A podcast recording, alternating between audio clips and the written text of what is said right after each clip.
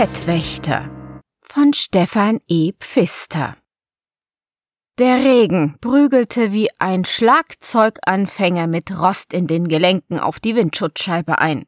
Laut und hektisch. So wie Gregor Hilton früher einmal war, als er noch Musiker werden wollte. Kahle Bäume am Straßenrand wechselten sich ab mit dunklen Büschen. Hastig aus der Schwärze gerissen, rasten sie vorbei wie irre Kinderhorden bei einer wilden Verfolgungsjagd. Das Radio brabbelte ihn mit den neuesten Fußballergebnissen voll. Gregor Hilden hörte es nicht. Er hatte kein Zuhause, in dem jemand auf ihn wartete, nicht wirklich, nicht im herkömmlichen Sinne. Trotzdem sehnte er sich nach dem Feierabend, nach einem kalten Bier und einer Dusche. Nicht unbedingt in dieser Reihenfolge. Nach zehn Stunden Frondienst für die Firma war ihm einiges egal. Kein Klotz am Bein der Firma, aber auch nicht mehr der schnellste und geistig beweglichste Mitarbeiter, musste er so langsam aber sicher jeden Job erledigen, den man ihm gab. Manchmal, so wie heute, fuhr er lange Strecken, um undankbare Aufträge zu erledigen.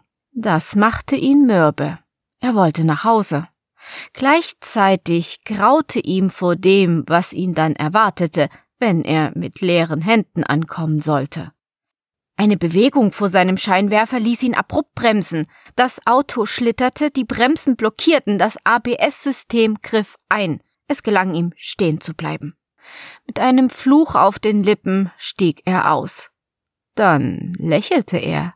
Sie hatte rotes Haar und wirkte sehr zerbrechlich, wie sie da vor ihm auf der Straße lag. Ein Gedanke schoss ihm durch den Kopf, wie eine kleine Porzellanpuppe. Leider etwas zu dünn. Ist Ihnen etwas passiert? fragte er. Sie war nass, durchweicht und schmutzig. Äh, nein, sagte sie. Er half ihr auf und packte sie in seinen Wagen. Sie leistete keinen Widerstand. Wohin wollen Sie? fragte er. Kopfschütteln. Sie vermied es, ihn direkt anzuschauen. Äh, sie müssen keine Angst haben.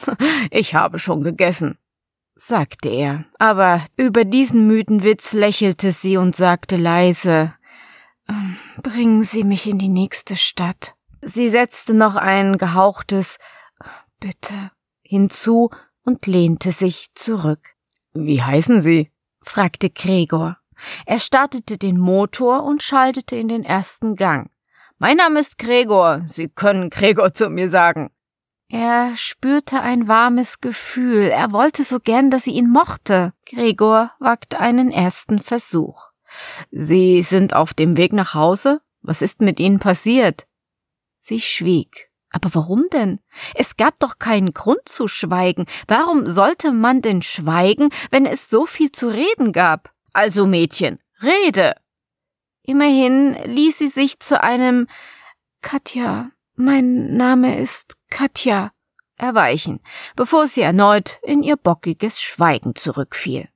Sie starrte nach draußen in die Finsternis, die zerfetzte Schwärze, Ihre Hände waren klein und zierlich, die Fingernägel abgenagt und mit schwarzen Rändern, die Jeanshose abgewetzt. Das hatte er trotz des Schmutzes sehen können, als sie in das Auto einstieg, bevor die Innenbeleuchtung erlosch und sie nur noch als schwarze, schweigende Silhouette neben ihm saß und nach draußen in den Regen stierte, während er mühsam versuchte, mit ihr zu reden. Er bekam keinen Sender mehr rauschfrei herein. Auch das noch. Mögen Sie eine Gruselgeschichte hören? fragte er. Er spürte, dass sie ihn mit einem schwer einzuschätzenden Blick ansah. Ist das Ihr Ernst? Nun ja, sagte er, das Radio ist kaputt oder stört jedenfalls aus irgendeinem Grund. Tut mir leid, dass ich Ihren Sitz dreckig mache, sagte sie rasch. Mach schon gut, beschwichtigte sie Gregor. Aber soll ich oder soll ich nicht? Katja seufzte. Tun Sie, was Sie nicht lassen können. Haben Sie schon einmal von Leberhase und Nierengockel gehört? Er wartete eine Antwort erst gar nicht ab. Leberhase ist ein Gourmet mit außergewöhnlichen Interessen. Er trägt eine Fellmütze mit großen Ohrenwärmern, die er aber nach oben hin aufgestellt hat, so dass er wirkt, als trüge er Hasenohren. Daneben hat er eine besondere Leidenschaft für das Organ Leber entwickelt. Er kennt unzählige Variationen für ihre Zubereitung in der Küche. Aber wenn Sie Leberhasen schon interessant finden, dann werden Sie über Nierengockel umso erstaunter sein. Dieser raffinierte Kostgänger hängt so an seiner Leibspeise, dass er sich am liebsten den ganzen Tag mit ihr umgibt. Zu diesem Zweck trägt er einen Gummihandschuh wie einen Hahnenkamm auf dem Kopf. Da seine bevorzugte Speise Nieren sind, führt er immer einen kleinen Vorrat in den ansonsten leeren Fingerhüllen mit sich, die nur dann stramm von seinem Kopf abstehen, wenn sie prall gefüllt sind. Das passiert nur, wenn er gerade Beute gemacht hat. Er genießt seine Mahlzeit am liebsten frisch. Zu anderen Zeiten also liegen diese Fingerhüllen schlaff auf seinem Kopf wie ein nasser Irokesenkamm, was ihn aber immer noch wie einen Hahn aussehen lässt, wenn Sie mich fragen. Ich mag kein Fleisch, sagte Katja leise. Er hatte sie aus ihrer Gleichgültigkeit aufgescheucht. Sie sind Vegetarierin? fragte Gregor. Mehr als das, sagte Katja. Ich lebe vegan. Dann wird die Geschichte Sie begeistern, prophezeite Gregor. Ach, das glaube ich nicht, widersprach Katja. Warten Sie es ab, sagte Gregor. Also, wo waren wir stehen geblieben? Er schwieg für einen Moment und betrachtete versonnen den Regen, der langsam schwächer wurde. Dann fuhr er rechts heran und stieg aus. Sie blickte irritiert.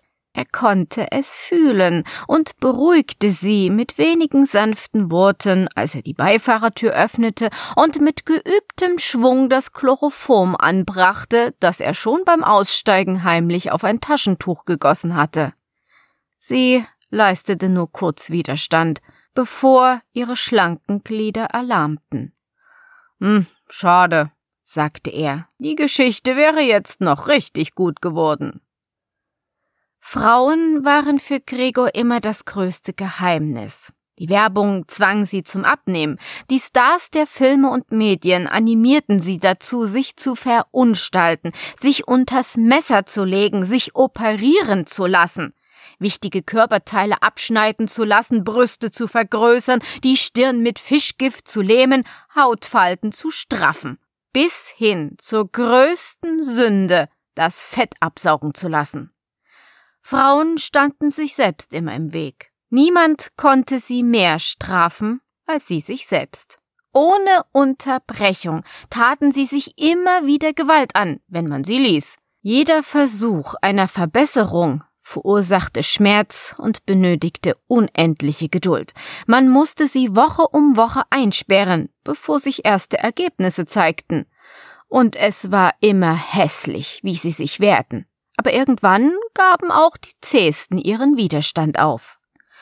Er hatte alles dokumentiert. Zuerst das Anfangsfoto, Sie kauerten nackt vor einem Eimer in einer kargen Zelle mit einer schmuddeligen Matratze auf dem Steinboden. Ihre Augen erschrocken aufgerissen. Angewidert starrten sie in den Eimer. Die Rippen zeichneten sich deutlich unter der Haut ab. Ein erster Fortschritt auf dem anderen Bild. Sie schauten auf den Boden, vor ihr stand eine zwei Liter große Flasche mit afrikanischer Kamelstutenmilch, ein altbewährtes Mittel, um störrische Jungfrauen anzufetten. Rückenwirbel und Rippenbögen sind bereits schwerer auszumachen. Dennoch ist der Widerstand noch nicht gebrochen. Ihre Augen haben noch Feuer. Auf dem dritten Bild schon eine erkennbare Veränderung. Sie blickt mit müden Augen auf ein großes Steak und einen Berg von Bratkartoffeln.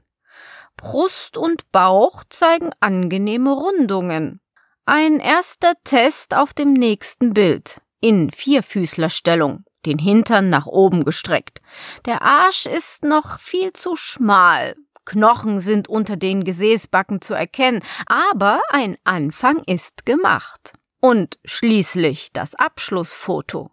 Sie trägt Ringe um die Hüften, richtiges, schwabbelndes Fett. Die Brüste hängen leicht. Die Hinterbacken sind zwei pralle Fettmonde. Jetzt konnte er sie freilassen.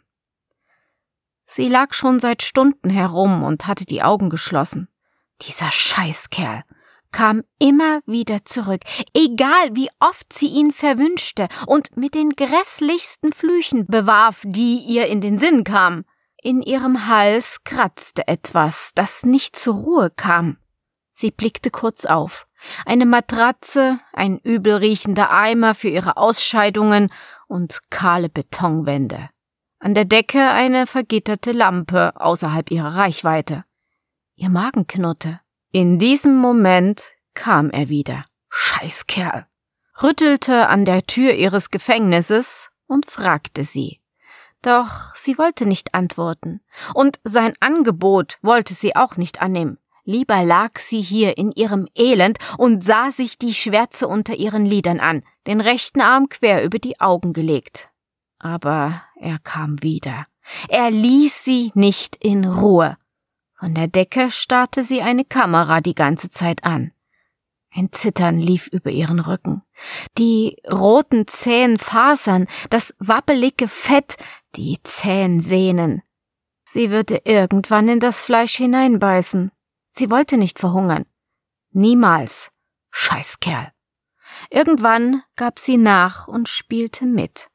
Die fette Milch, die sie täglich trinken musste, war besonders eklig.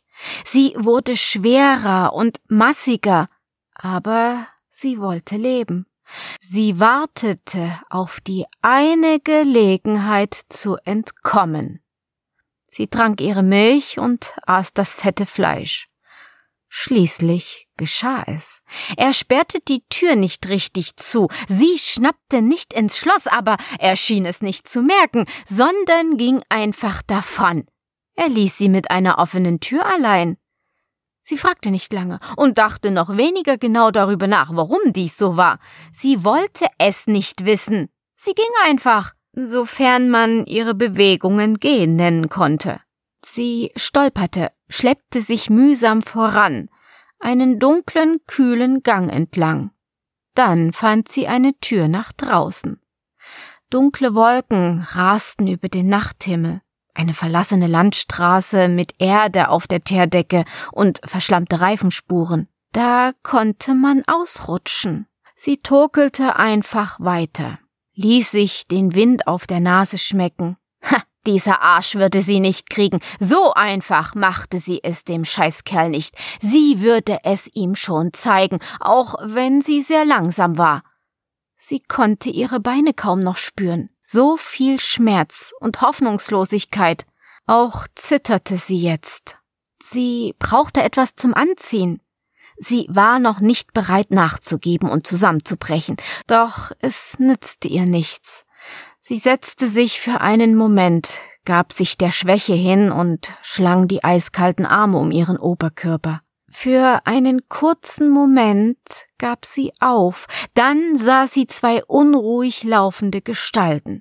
Der eine hatte einen Hahnenkamm auf dem Kopf, der andere sah aus wie ein Russe mit Fellmütze. So in etwa stellte sie sich die beiden bizarren Figuren vor, die der Scheißkerl ihr bei der verhängnisvollen Autofahrt beschrieben hatte, als sie so dumm war und zu ihm in den Wagen stieg. Sie rang verzweifelt nach Luft. Dabei wollte sie damals doch nur nach Hause. Er sah sie schon von weitem. Sie kroch langsamer als eine Nacktschnecke auf der Straße dahin. Seine Behandlung war ein voller Erfolg gewesen. Ihre riesigen Brüste zogen ihren Rücken nach unten. Eine schwarze Schlucht trennte zwei wappelige Halbkreise voneinander.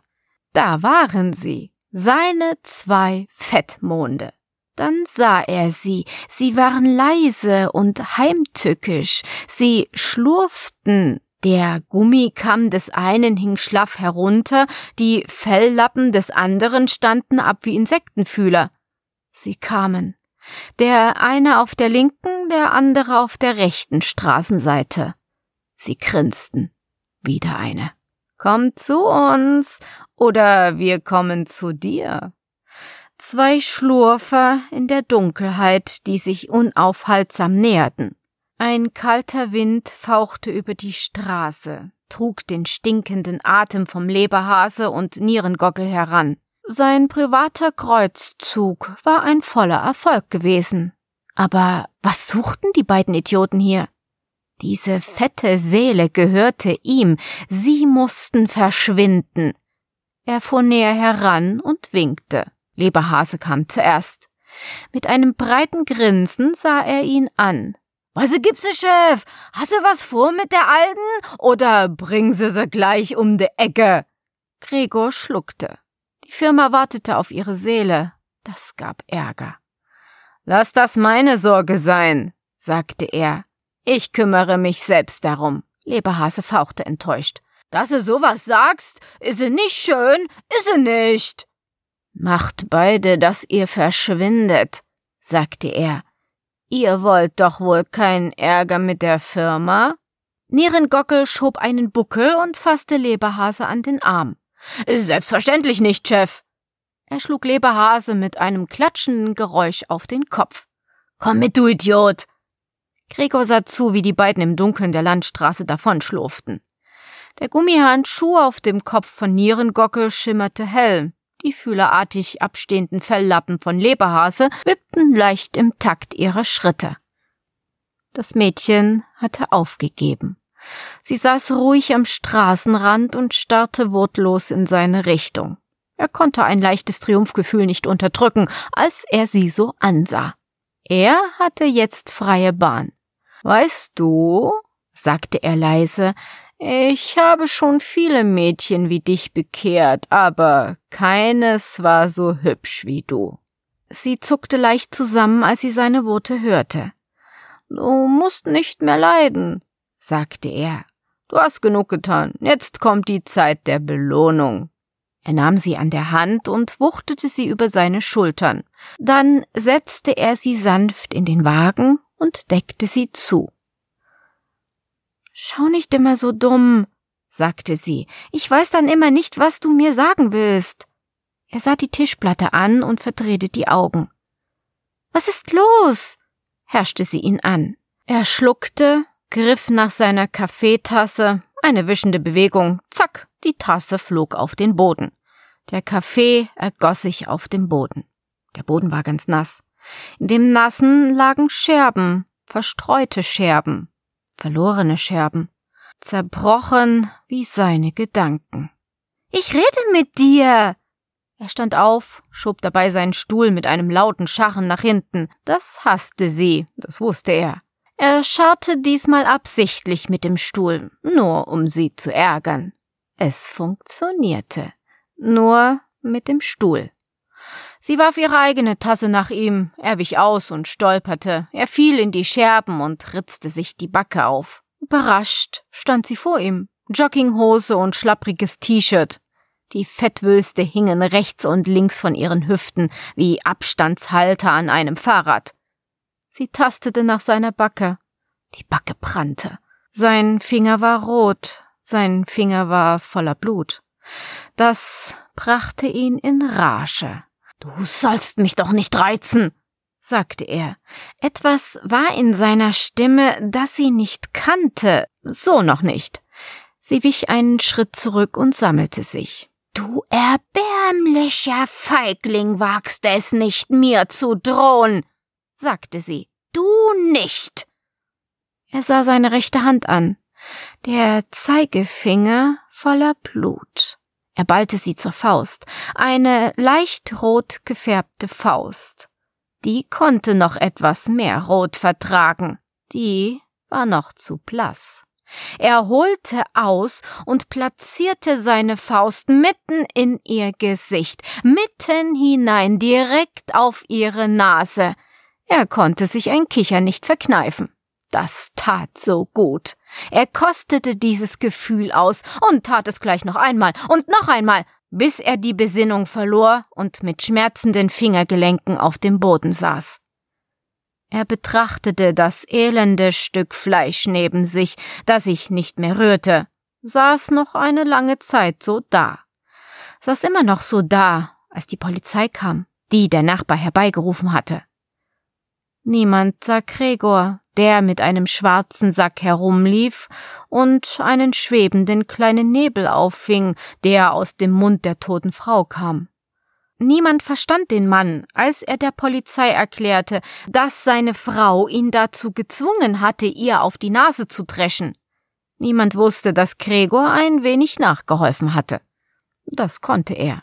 Als erfahrener Mitarbeiter der Firma wusste er, wie man die Emotionen der armseligen Menschen wecken und so anstacheln konnte, dass sie explodierten. Das hatte immer Gewaltexzesse zur Folge. Aber was sollte man machen, wenn man dringend eine fette Seele brauchte? Die Frau war einfach ideal. Ihre Beseitigung war ein Dienst an der Menschheit, kein Verbrechen. Aber Verbrechen oder nicht, das relativierte sich ohnehin, wenn man für die Firma arbeitete. Er kannte seinen Job, er wusste Bescheid. Verstohlen machte er sich davon. Die Zeit drängte. Der Schutzzauber würde nicht ewig halten. Er hatte jetzt seine fette, schwarze Seele. Gregor war übel. Er musste zu ihm. Er kotzte fast. Er lief den knochengesäumten Weg entlang, der zu den Chefbüros der großen Alten führte. Aus den Gebüschen zu beiden Seiten des Weges grinsten höhnische Fratzen mit leuchtenden Augen. Er glaubte ein leises Wispern und Zischeln zu hören. Das war wohl auch so. Wabernde, heiße Flammenlohen schossen immer wieder grell auf und schienen ihn zu verbrennen. Er stapfte missmutig voran. Seine Flüche vermischten sich mit der Angst, die jetzt leise in ihm hochstieg, wie ein schlecht verdautes Frühstück. Er passierte ein Seelentor, das eine große Dämonenfratze mit riesigen Witterhörnern abbildete. Die Firma war konservativ. Bis zur Lächerlichkeit trieben sie dieses Spiel. Fehlte nur noch, dass irgendwo 666 stand, obwohl das lange keine Bedeutung mehr hatte.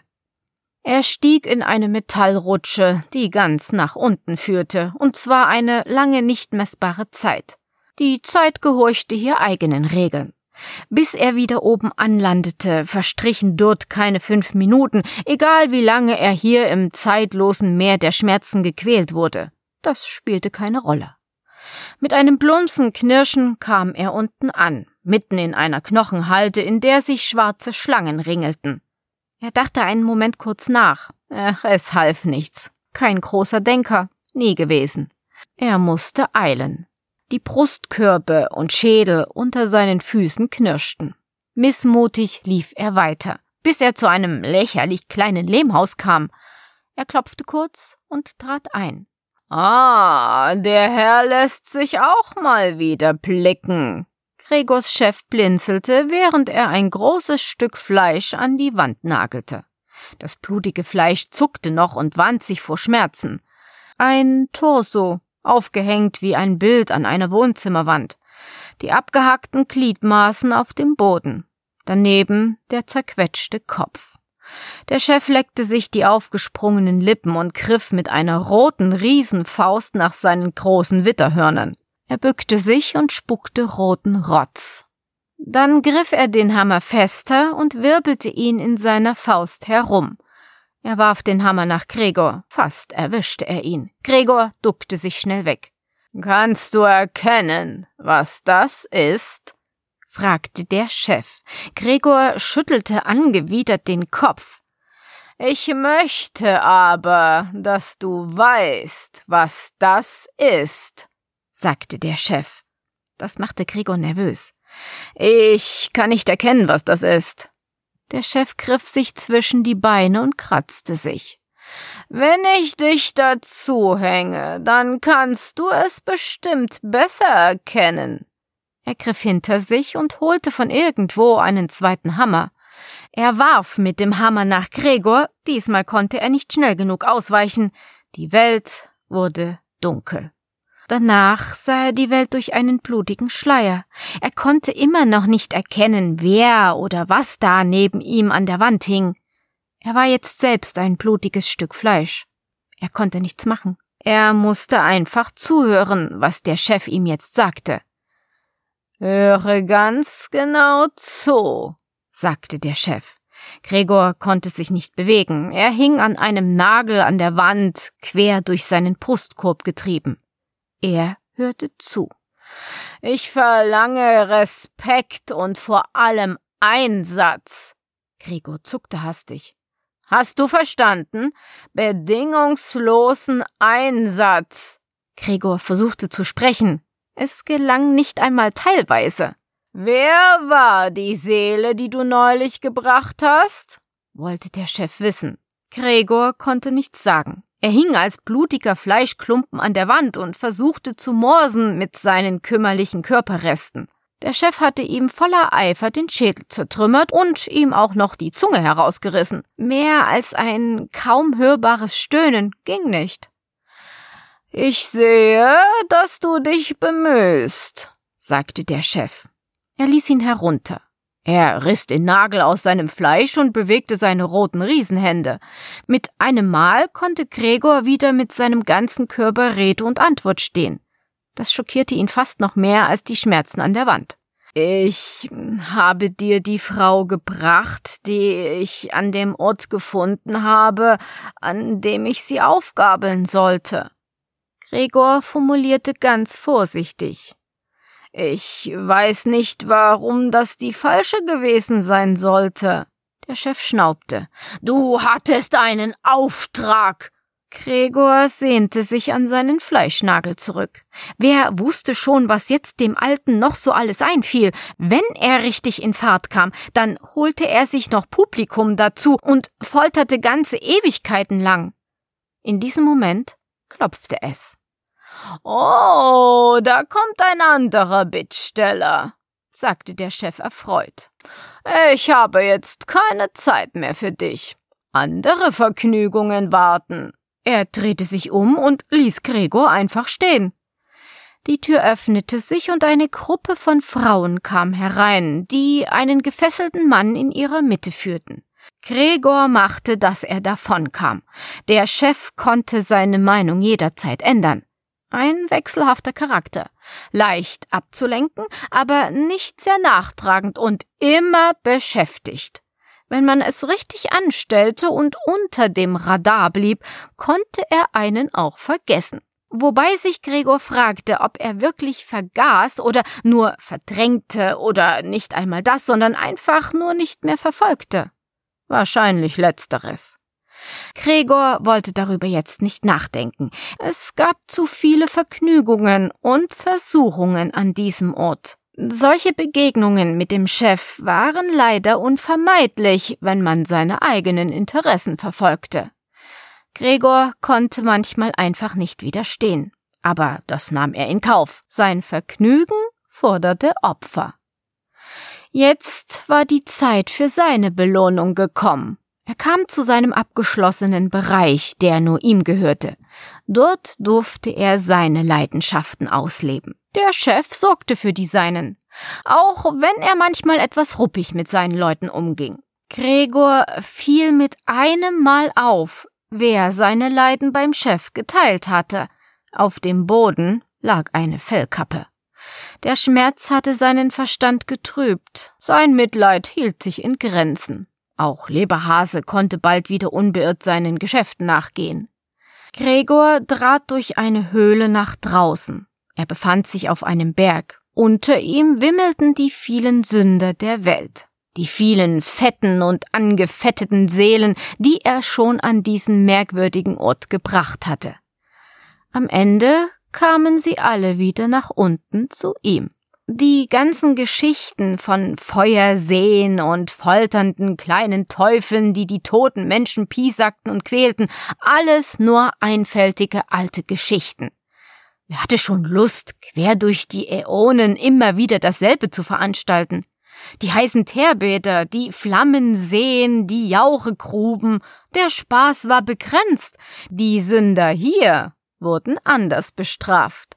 Sie mussten sich in einer endlos großen Schlucht aufhalten. Wenn du einen Menschen anfettest, dann wird auch seine Seele fett. Tötest du diesen fetten Menschen, hast du eine fette Seele. Tötest du einen bösen, fetten Menschen, dann hast du eine böse, fette Seele. Die Bösen waren ihm immer schon am liebsten gewesen. Er liebte es, auf ihren Hintern zu trommeln, dazu musste dieser aber breit genug sein. Gregor stand am Anfang seiner Schlucht. Er blickte hinab auf ein großes Meer von nackten Körpern, Körpern mit vielen großen, breiten, fetten Hintern. Alles seine Fettmonde, die in einer nie endenden Bewegung auf und ab wogten, mit ihren Dellen und Wellen. Manchmal muss man sich seinen Hobbys widmen. Er holte seine Sticks, sprang nach unten und legte mit einem furiosen Trommelwirbel los. Die Dicken waren ihm immer am liebsten. Die hatten den besten Klang. Sie hörten Der Fettwächter von Stefan E. Pfister, gelesen von Anja Klukas, eine Produktion von pottysee.de.